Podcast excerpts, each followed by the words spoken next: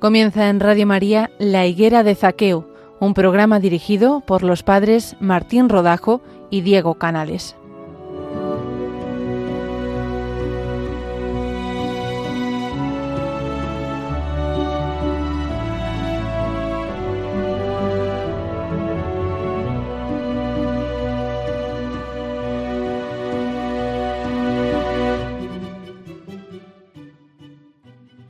Buenos días, oyentes de Radio María. Bienvenidos un día más a este programa de la higuera de Zaqueo.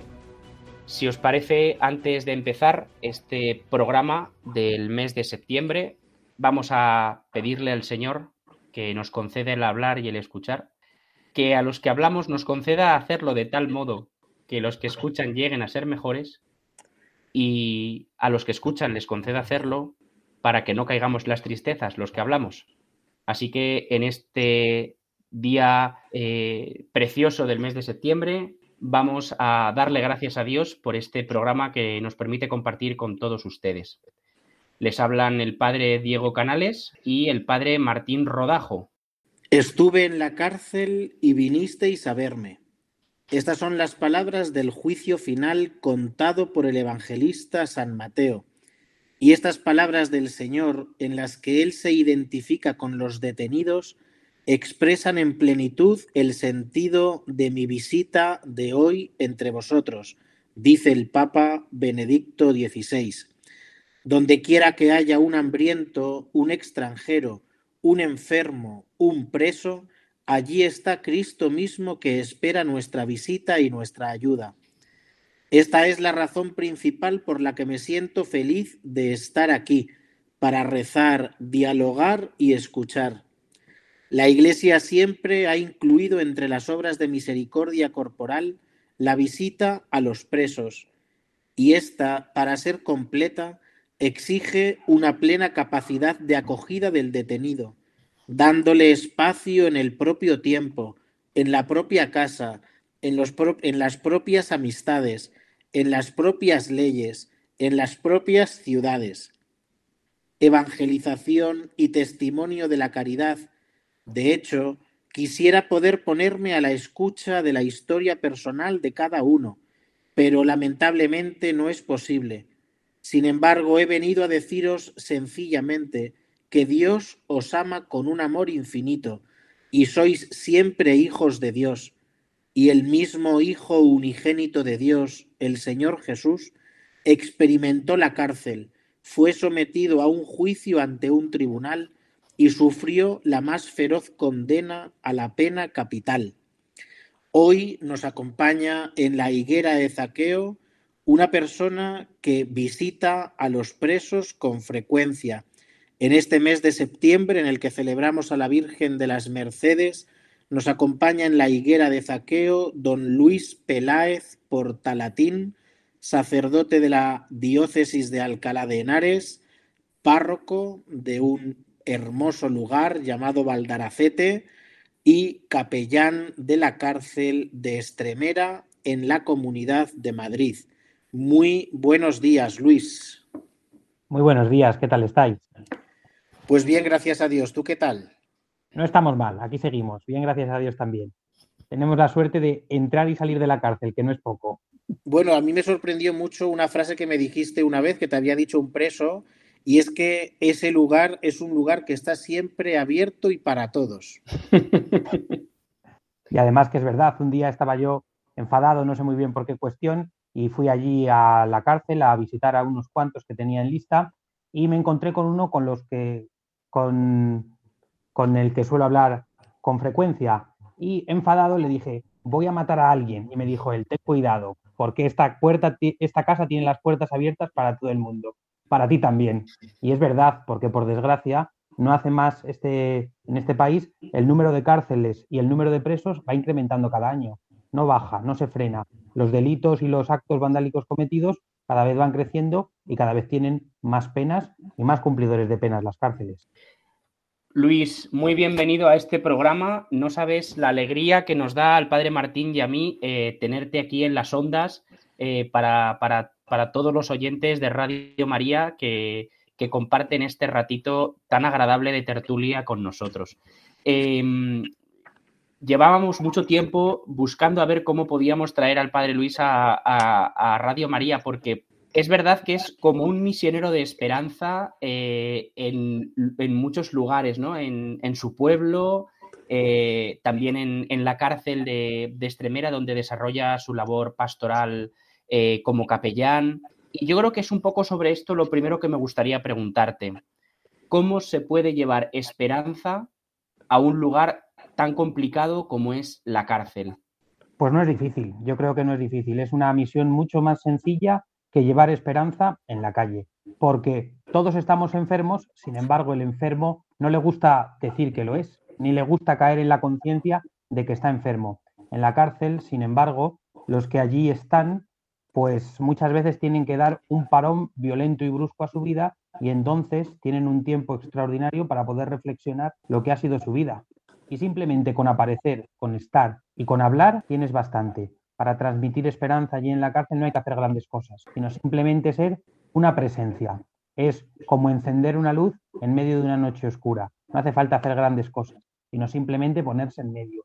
Y el que se ve necesitado de luz acude a ti con muchísima facilidad. Es mucho más fácil, bajo mi punto de vista y bajo mi opinión, trabajar, tratar, hablar, ir directo al corazón en la cárcel que a cualquiera de nosotros que nos convencemos de que somos buenos y de que pocas cosas tenemos que.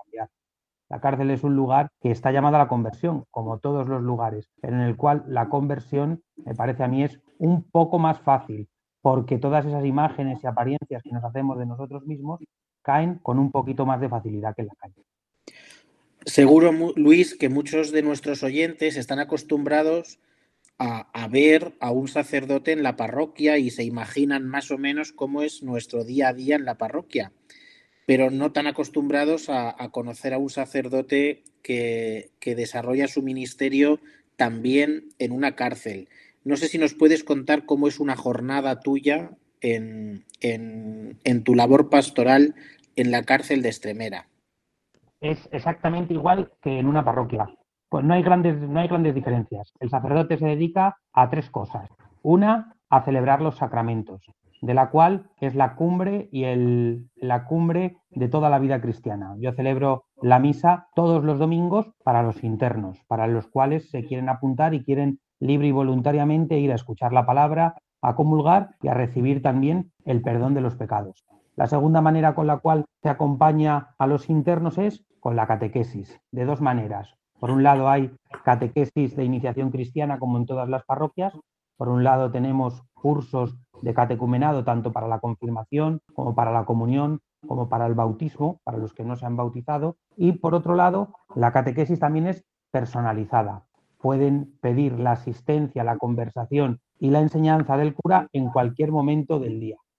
Y el tercer modo en el cual nos acercamos a la cárcel, eh, a los internos, es con sus propias necesidades. Nosotros tratamos de cumplir las necesidades que a veces el centro o sus familiares no son capaces de cubrir. Pero vamos, el trabajo que nosotros realizamos en el centro es un trabajo como el que se realiza en cualquier parroquia del mundo. Me acuerdo que hace poco el administrador apostólico de Alcalá de Henares, que era Monseñor Jesús Vidal, fue a visitar la cárcel de Estremera el tiempo en el que nos acompañó en esta diócesis de Alcalá siendo administrador apostólico, quiso ir a visitar los tres centros de cumplimiento penitenciario que tiene la diócesis.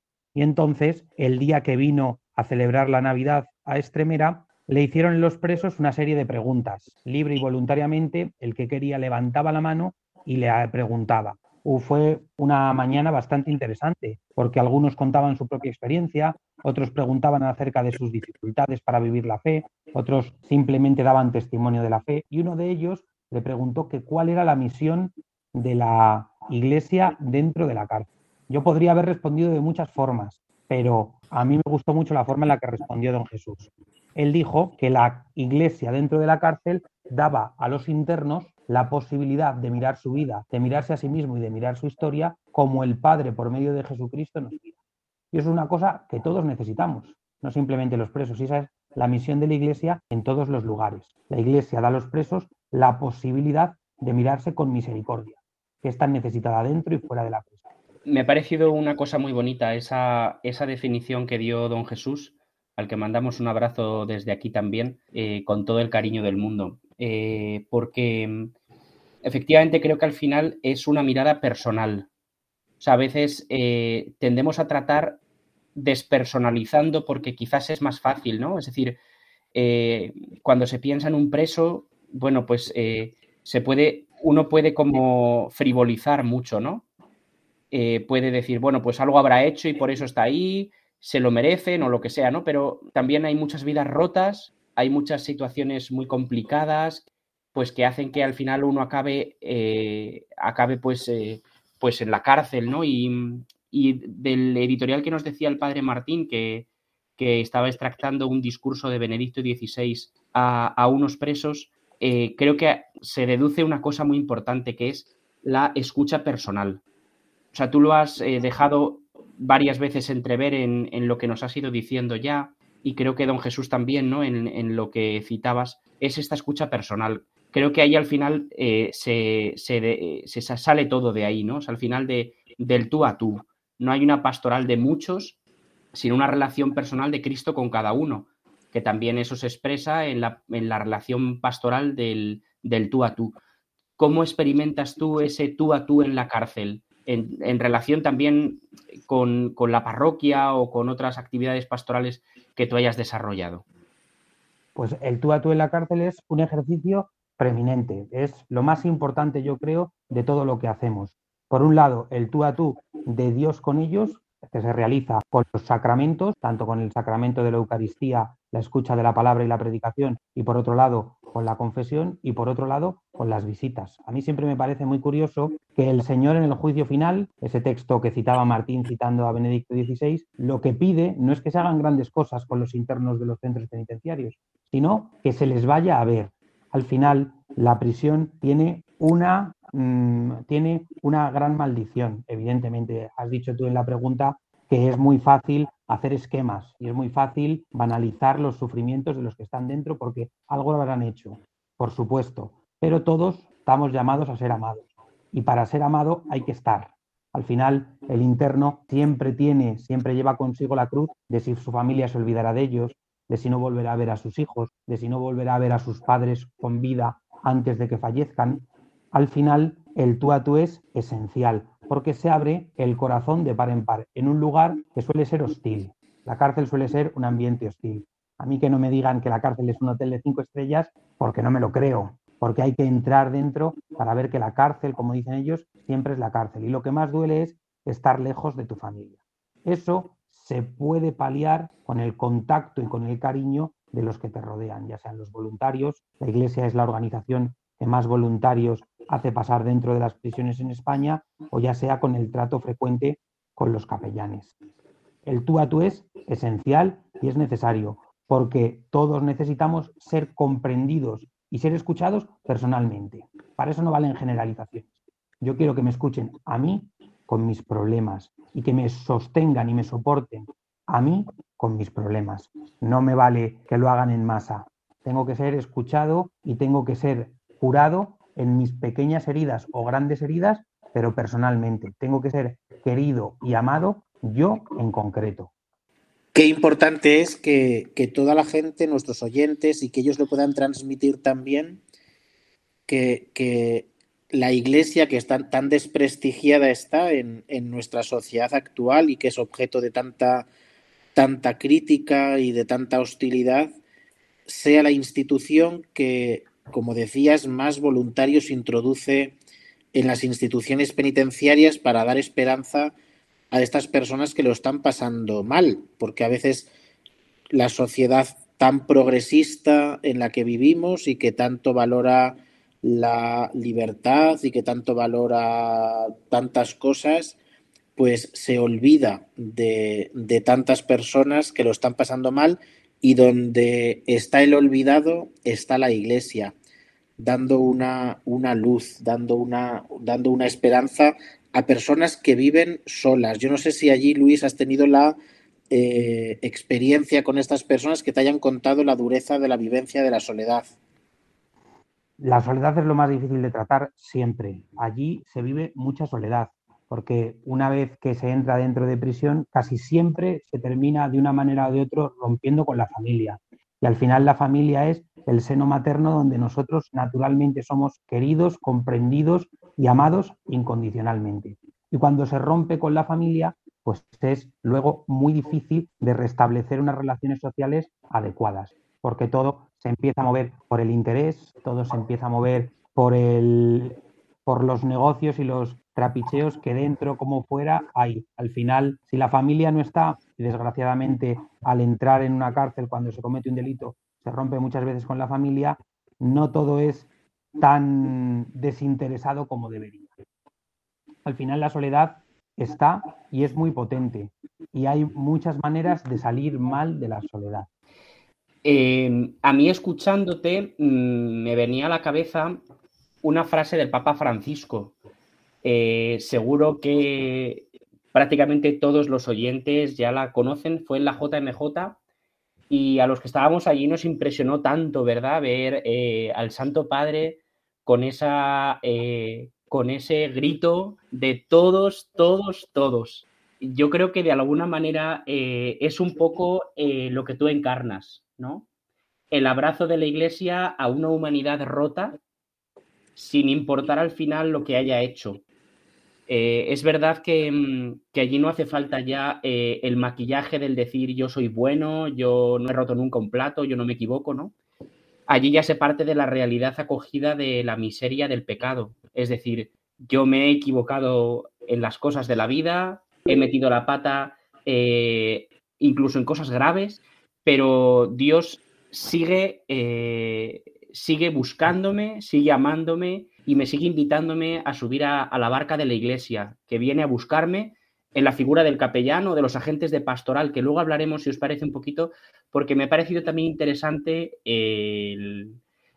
ese, ese hilo que has dejado un poco ahí abierto, ¿no? Me ha dado la sensación, eh, quizá con ganas de que lo toquemos luego, pero eh, volviendo un poco a, a, esta invitación o a este grito del Papa Francisco, tan emotivo allí en la Jornada Mundial de la Juventud y que tanto nos emocionó a los que allí estábamos, ese eh, todos, todos, todos, ¿no? O sea, yo creo que es, es bonito darse cuenta de que ese todos, todos, todos que gritó el Papa Francisco en Lisboa, eh, vosotros en las cárceles eh, lo, lo encarnáis de una manera tremenda.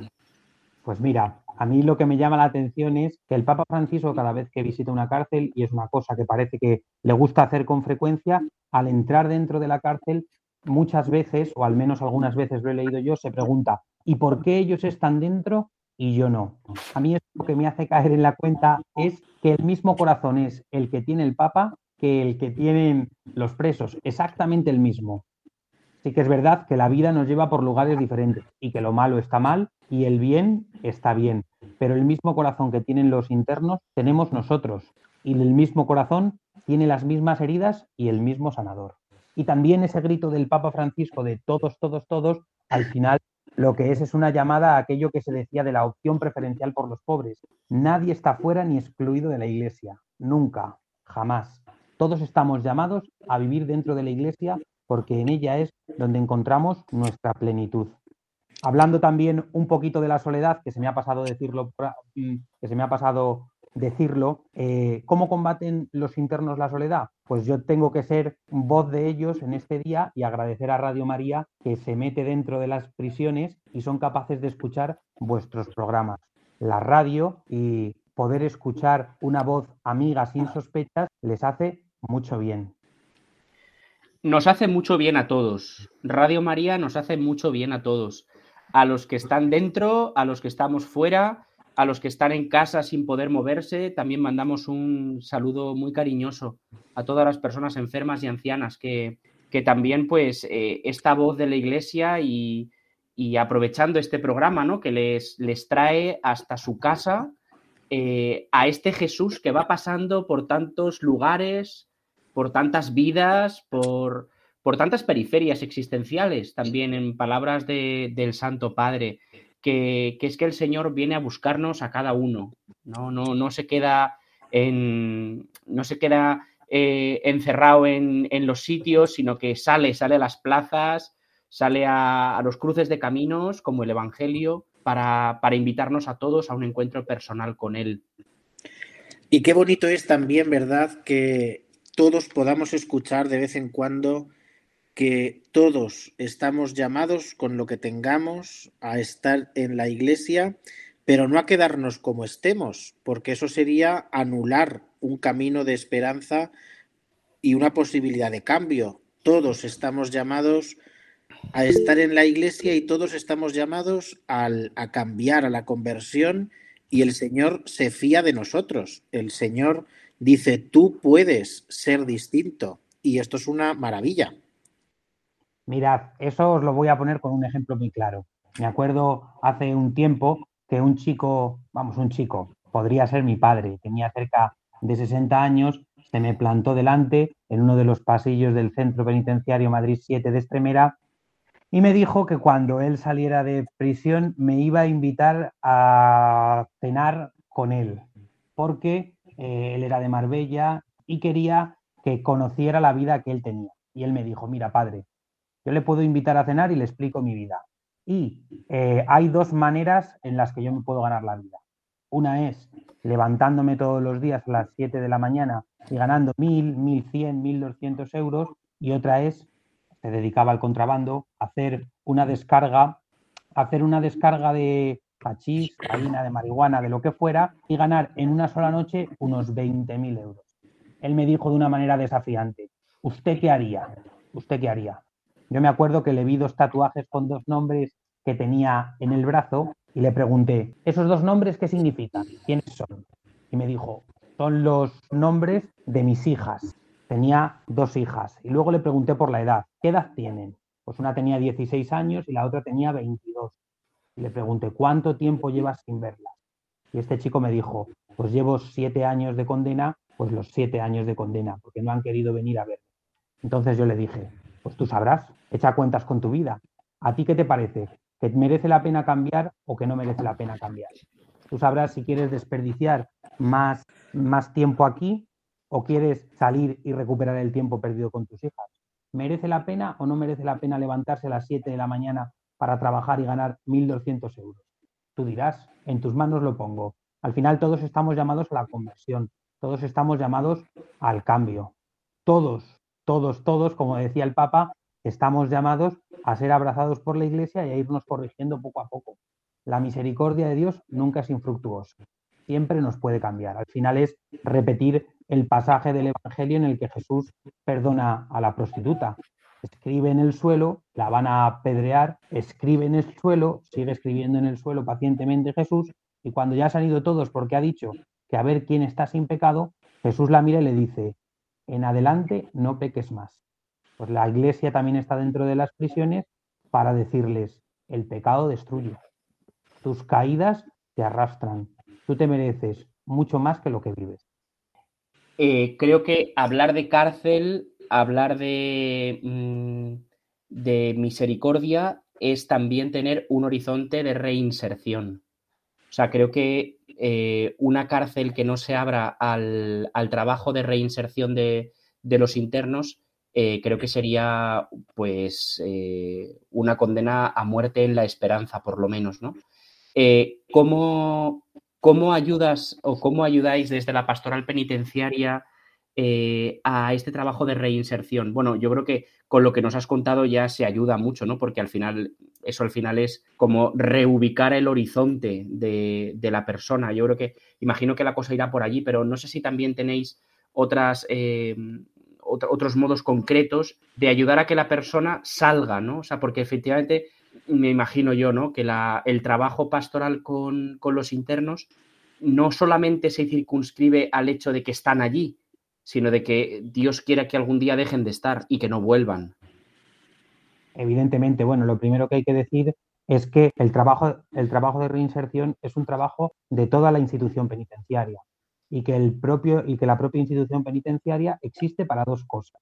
La primera, el cumplimiento de las penas. El que ha hecho un mal debe resarcirlo. Algunas veces, aunque no nos guste, pues permaneciendo privado de libertad. Y el segundo, reinsertando. Las maneras de reinserción yo creo que son siempre tres.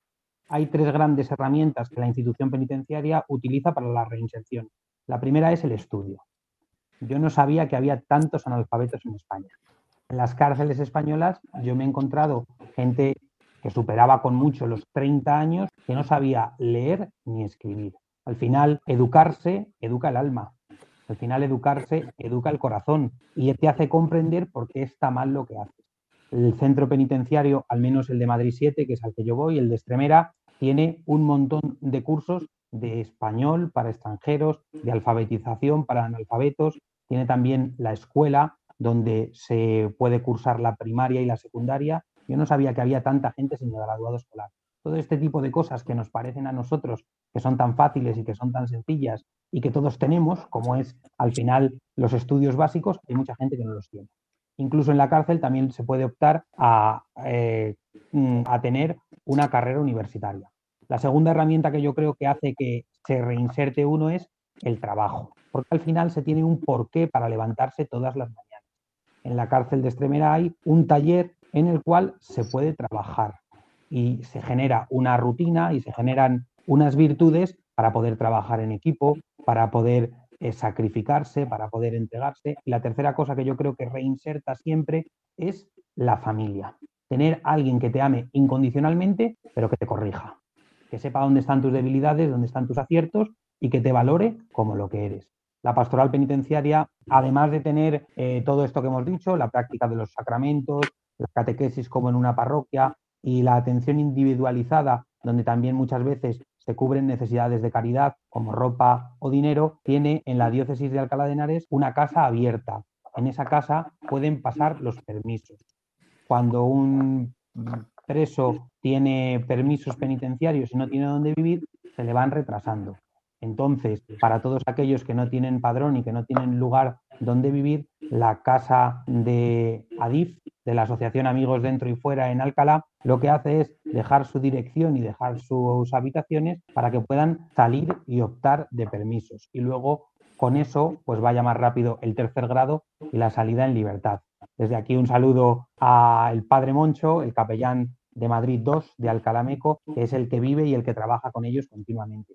También, además, la diócesis de Alcalá, la delegación o el secretariado de prisiones, tiene por un lado un lugar que se llama el Encuentro Familia, que es un lugar donde se pueden poner en contacto los internos con su familia para que sea más fácil y más fluido el contacto, ver si hay algún problema. Y hay también un lugar en el secretariado de prisiones donde se les puede dar asesoría jurídica. Porque sí que es verdad que muchas veces los presos, una vez entran en prisión, la asesoría jurídica cuesta llegar y hay que ser muy especialista para saber dónde, qué dice la ley y en qué afecta a cada uno a la ley.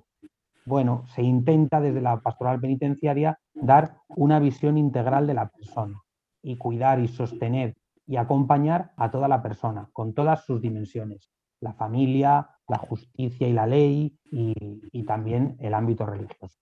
Me ha parecido muy curioso y muy interesante los tres pilares que decías desde los cuales se intenta reinsertar al preso, desde la educación, el estudio, desde, la, desde el trabajo y desde la familia, porque me resulta curioso que estando dentro se vea claramente que son los instrumentos desde los cuales una persona puede integrarse y vivir bien y los que estamos fuera tenemos que estar constantemente luchando para que esos elementos se defiendan, porque muchas veces las propias instituciones los atacan. El ataque a la familia es constante, el ataque a la educación con las constantes leyes de educación cada vez eh, peores eh, nos demuestran que tampoco a veces se apuesta por esto el trabajo, pues también nos encontramos tantas veces con una precariedad laboral. Entonces, bueno, pues tenemos aquí un campo de oración y de acción,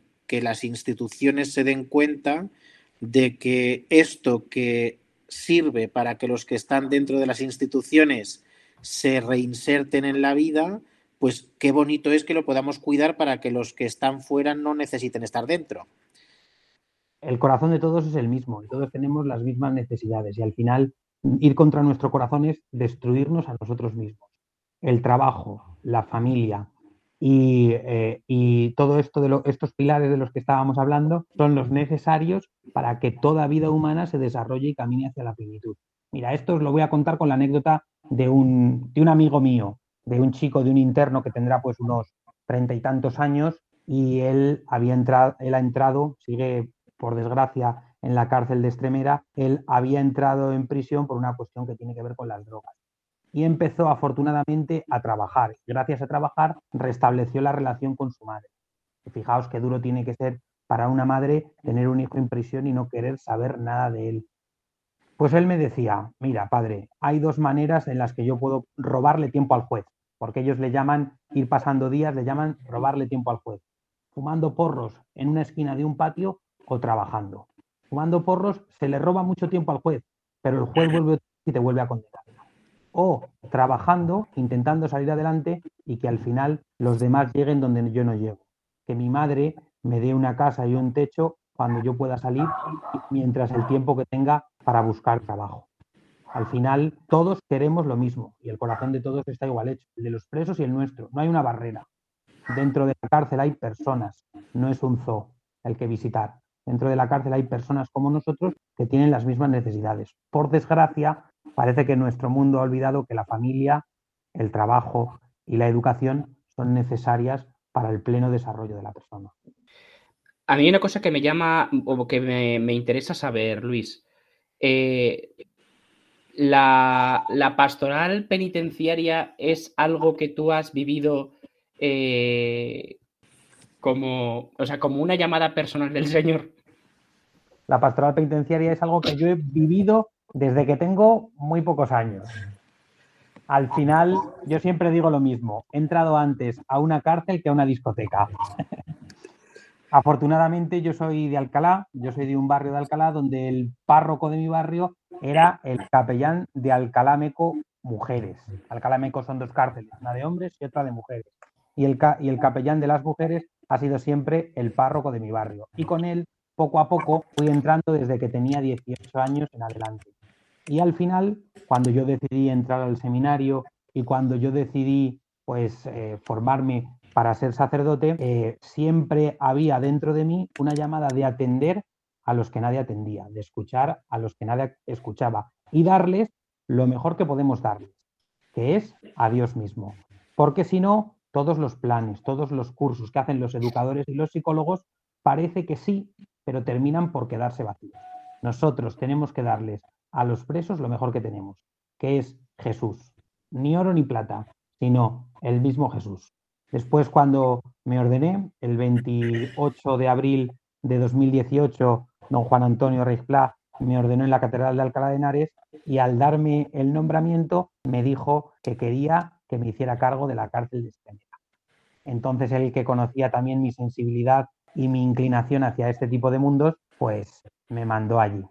Claro, o sea, yo creo que es un poco eso, ¿no? Que, no solamente es un nombramiento sin más, sino que también requiere como una preparación en el corazón. O sea, que, eh, que al final es eso, ¿no? Eh, que es casi una, una, una voca no, no, diríamos una vocación propia, pero sí una sensibilidad propia. Yo creo que lo has explicado de una manera muy bonita.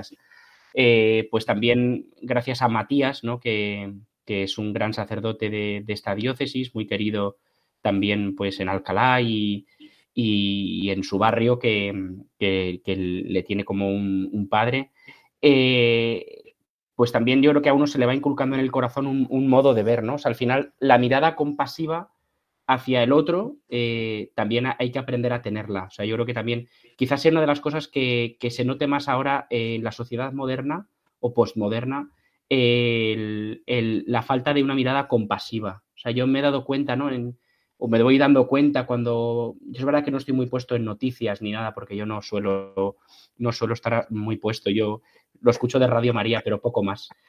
Y, entonces, eh, cuando, cuando uno ve la, eh, cómo, mira el, mundo moderno, eh, los errores de los demás, ¿no? Cómo, cómo, condenan y cómo... Yo hacía otro día una reflexión, ¿no? Y bueno, lo, está un poco fea la autocita, pero prediqué de eso el domingo, el domingo, un domingo de estos pasados. Eh, es un poco feo, yo lo sé, pero... Siempre nos ilumina tu palabra, Padre Diego. Puedes no, pero hacerlo con tranquilidad. No, pero, o sea, lo que yo me daba, me he dado cuenta, ¿no? que el, mundo postmoderno lo que ha hecho ha sido coger mm, palabras cristianas y vaciarlas de contenido. O sea, por ejemplo, el misterio del perdón. O sea, el perdón para un cristiano es la reinserción en la comunidad. O sea, un cristiano cuando, cuando mete la pata, cuando, cuando me comete un pecado, un delito, ¿no? Y, pide perdón, lo hace para restaurar su dignidad y su condición de, hijo de Dios en, todo, en todo su amplio sentido, ¿no?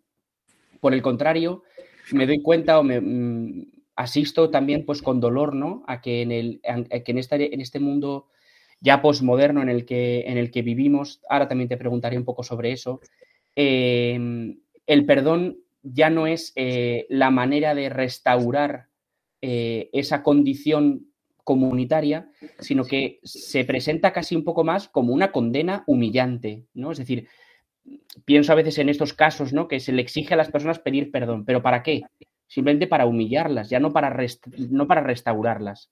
O sea, yo creo que eh, la, piedad cristiana que mira al, hombre eh, como, como, una persona que efectivamente pues se, cae, se rompe como una vasija de barro, ¿verdad?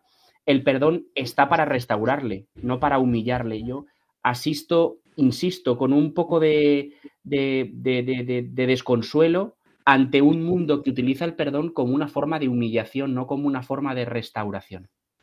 A mí me gusta sobre todo decir, en este mismo sentido también, que la cárcel es un poco como Juan el Bautista en medio del desierto. Al final, Juan el Bautista en medio del desierto, lo que es antes de predicar y de señalar a Jesús es que está viviendo a la intemperie, contra todo pronóstico, contra toda facilidad. Y en la cárcel se vive exactamente igual, con las relaciones sociales rotas, con las relaciones familiares difíciles, con mucho tiempo por delante para el aburrimiento y al final en la cárcel se ve lo mejor, lo más grande del corazón humano, la mayor bondad y la mayor nobleza y también se ve las mayores injusticias y las peores brutalidades. Al final es un lugar donde hay que entrar sin escandalizarse de nada ni de nada, porque todos estamos hechos igual, todos tenemos el mismo corazón, capaz de lo mejor y de lo peor.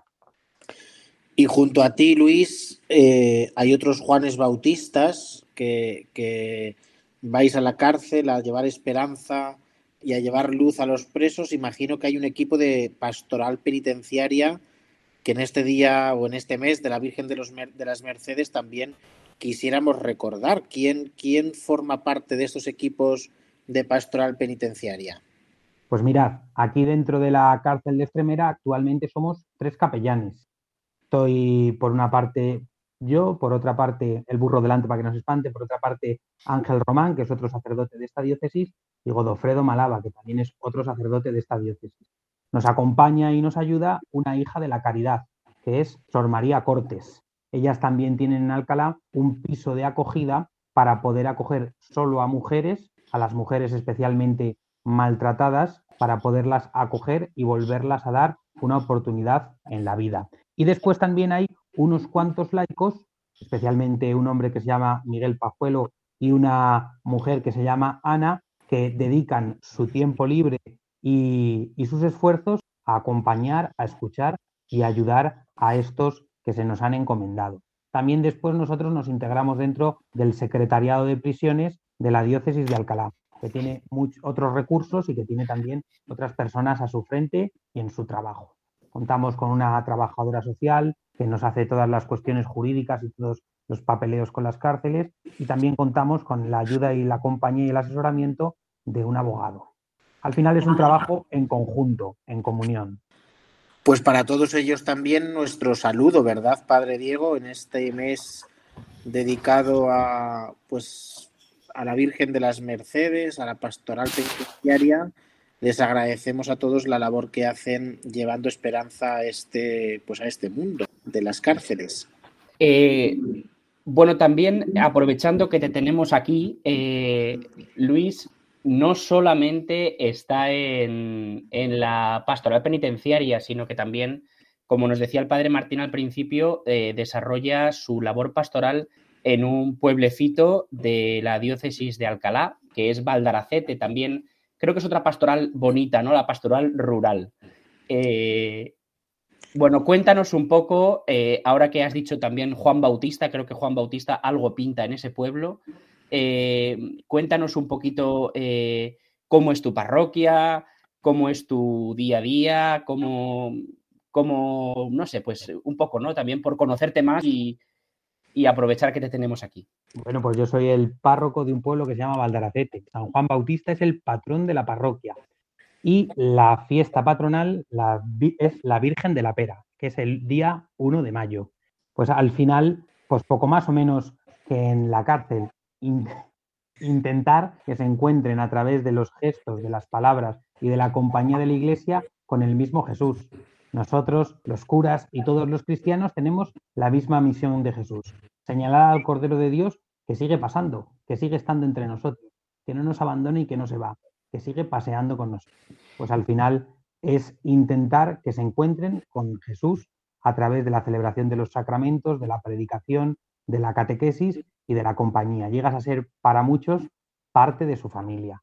Al final, en un pueblecito tan pequeño, todos somos conocidos, todos sabemos nuestros defectos y todos sabemos nuestras virtudes y terminas siendo de muchos hermano, amigo y parte de la familia. Es que creo que es una cosa muy bonita y que a veces eh, en las grandes ciudades se nos pasa un poco de largo, ¿verdad? Pero, pero la pastoral tan cercana que hay en los pueblos, pues conociendo eh, los nombres, las historias, eso me parece que es una cosa preciosa, ¿no? Y que, y que también pues sois unos grandes afortunados.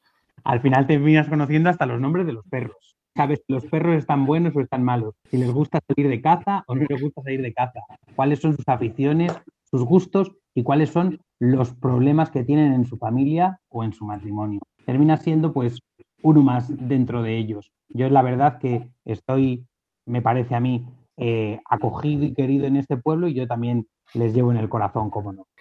Desde luego que Luis es un gran sacerdote de ese pueblo. Yo puedo dar fe de dos cosas. De lo querido que es eh, en su parroquia y también de lo que se quiere en ese pueblo a la Virgen de la Pera. Y es que eh, un año, hace ya un tiempo, ¿no? Eh, tuvo la grandísima deferencia, Luis, de invitarme a predicar una fiesta de la Virgen de la Pera. y yo, fíjate, tengo esta sensación, puede que me equivoque, pero, pero yo creo que no. Los pueblos donde se quiere a la Virgen María los pueblos donde se tiene una especial devoción a la Virgen María tienen como un calor humano especial. Por supuesto que sí. Allí el centro de todo, el centro de todo en este pueblo es la Virgen de la Pera. ¿Cuántas veces he visto yo a los habitantes de este pueblo hacerle a la Virgen partícipe de sus alegrías y también de sus penas, de sus enfermedades y de sus dificultades? Al final, la Virgen es una más. Viven con ello. No es una imagen, es una amiga con la que poder eh, con la que poder caminar en el camino de la vida. Claro, o sea, al final una persona que tiene la Virgen María cercana puede decir, yo tengo una madre, madre querida, ¿eh? una madre que me quiere, a la que yo quiero, ¿no? Me acuerdo que tiene mucho que ver también con esto, de también una experiencia que tuve hace poco en la cárcel, pero que se puede extrapolar al pueblo, porque al final todos queremos una madre, incluso Jesús. Al final me decía un preso que él, cuando saliera de la cárcel, quería estar con su mamá, con su mamá. Pues es una cosa que podemos decir con los cristianos. Nosotros queremos estar con nuestra mamá, que es la Virgen María. Y además que tienes bien bonito el lugar, Luis. Yo he podido ir a la ermita de la Virgen de la Pera varias veces y tienes aquello que da gusto verlo de rosales, eh, cuidadísimo, vamos, se nota tu, tu cariño al lugar, al pueblo, a la ermita y a la Virgen. Bueno, hacemos lo que se puede, no lo hago yo solo. Esto como todo es un trabajo en comunión. Nos ayuda por un lado eh, la hermandad, por otro lado el ayuntamiento y por otro lado también una señora que se dedica en cuerpo y alma al cuidado de la ermita, que es la sacristana del pueblo que se llama María Eugenia. No es que yo quiera tenerlo cuidado y bonito, es que ella me obliga y me empuja, porque es una mujer que tiene ahora unos 77 años y si no corto yo el césped, lo corta ella. Para que lo corte ella, pues prefiero hacerlo yo. Y con eso todo, pues pintar la puerta, lijar los bancos, mm, ir a comprar una imagen, ir a comprar esto, lo otro, poner rosales. Tenemos ahora mismo 52 rosales. Son una alegría y un gozo verlos florecer en primavera para la fiesta. Bueno, Padre Luis, qué alegría. Eh, vamos llegando ya a la recta final de, de, este ratito de tertulia que hemos tenido aquí pues estos tres amigos, porque aparte de ser hermanos en el sacerdocio, somos amigos. Eh, en lo personal, eh, yo tengo que dar gracias a Dios pues por vuestra amistad y también por la generosidad que, que has tenido tú queriendo venir a compartir este, este ratito con nosotros. Y ahora los eh, oyentes de Radio María me van a permitir que les diga una cosa. Y es que, como sabrán, octubre va a ser un mes de cambios. En esta casa, en Radio María, octubre siempre es un mes movido porque eh, hay gente que entra, gente que sale y nosotros tenemos que salir tenemos que salir porque, eh, como zaqueo, si bien nos hemos encontrado con Jesús tan a gusto en esta higuera, eh, no solamente vale con encontrarse, hay que seguirle. Y ahora el Señor nos pide que le sigamos fuera de las ondas de la radio. Eh, el padre Martín y yo tenemos numerosos cargos pastorales que nos impiden acompañarles, porque aunque no lo parezca, porque es verdad que al final esto sale tan natural que parece que esto se hace, se hace aquí enseguida, ¿verdad? Y, pero hacer un programa de radio tiene mucha preparación. Detrás de, detrás de este ratito que hemos pasado hay muchas horas, muchas horas y muchos desvelos. Pues porque hay que preparar las preguntas, hay que preparar los editoriales, hay que hacer las invitaciones a los que, a los que vienen aquí a, estar un rato con nosotros y nosotros lo hemos disfrutado. Mm, ahora el padre Martín seguro que también nos lo dirá desde su, desde su propia experiencia. Yo puedo decirles a todos ustedes que he disfrutado cada minuto de la radio que hemos hecho en esta casa. Agradecemos a Radio María todas las facilidades que nos ha puesto que no han sido pocas porque eh, les hemos dado muchos quebraderos de cabeza para llevar la radio fuera de la radio. Cuando hemos ido el mes pasado al convento de las Clarisas, hubo que hacer un desembarco de, programa y micrófonos y mesas de mezclas y técnicos. Es decir, al final un ratito de radio eh, cuesta mucho humanamente hablando. Y también, pues, eh, hay que agradecérselo a, todas las personas que en Radio María siempre nos han ayudado tantísimo. Nos hemos sentido muy acogidos y muy queridos. También por todos ustedes, queridos oyentes, porque hemos recibido unas respuestas numerosísimas. Eh, todos los correos que nos han mandado agradeciéndonos, otros alguna vez también haciendo alguna pregunta como para para, que pudiésemos profundizar en alguna de las cosas que hemos dicho. Le agradecemos eh, muy especialmente pues, a, todos los conventos de, clausura que nos, que nos, han seguido, que, que, nos han querido y que nos han sostenido con su oración, muy especialmente, como no, pues a estas eh, hermanas Juanas, que son como las capellanas oficiales de la higuera de Zaqueo.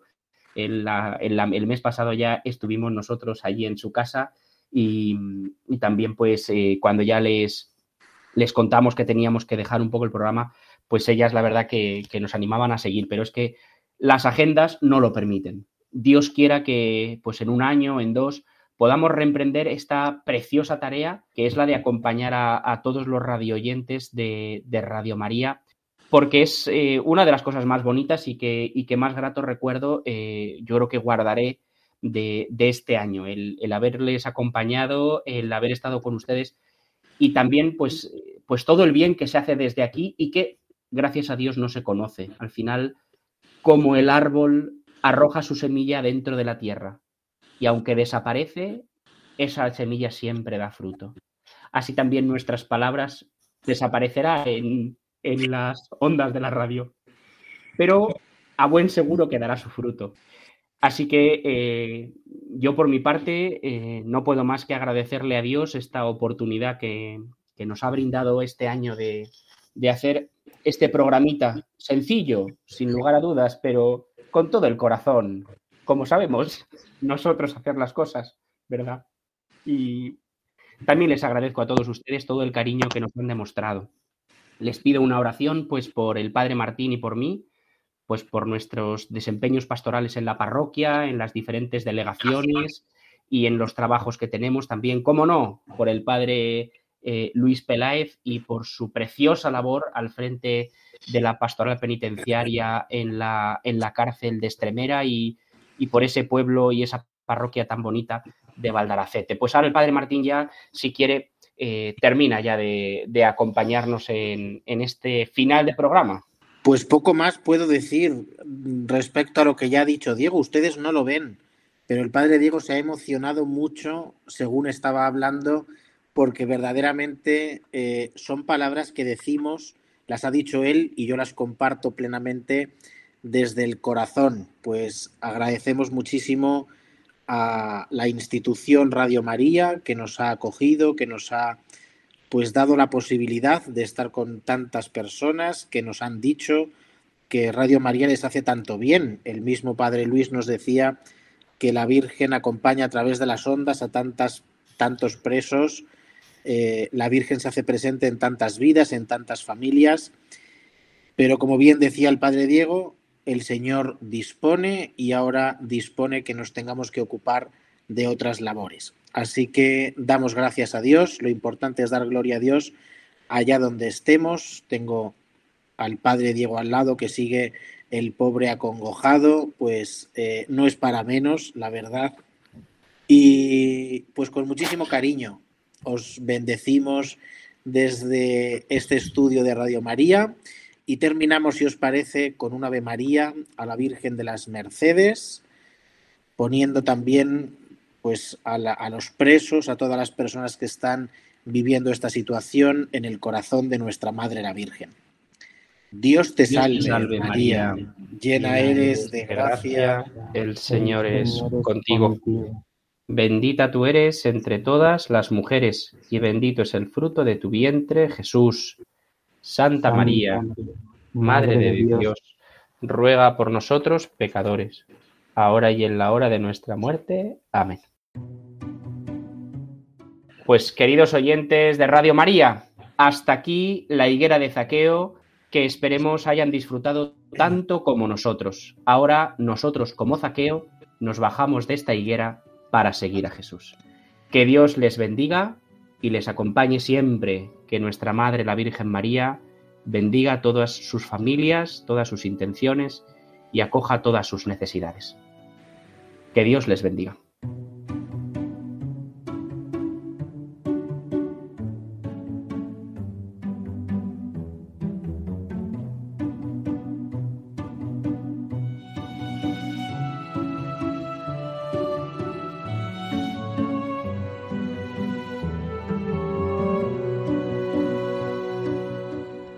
Finaliza en Radio María La Higuera de Zaqueo, un programa dirigido por el padre Martín Rodajo y el padre Diego Canales.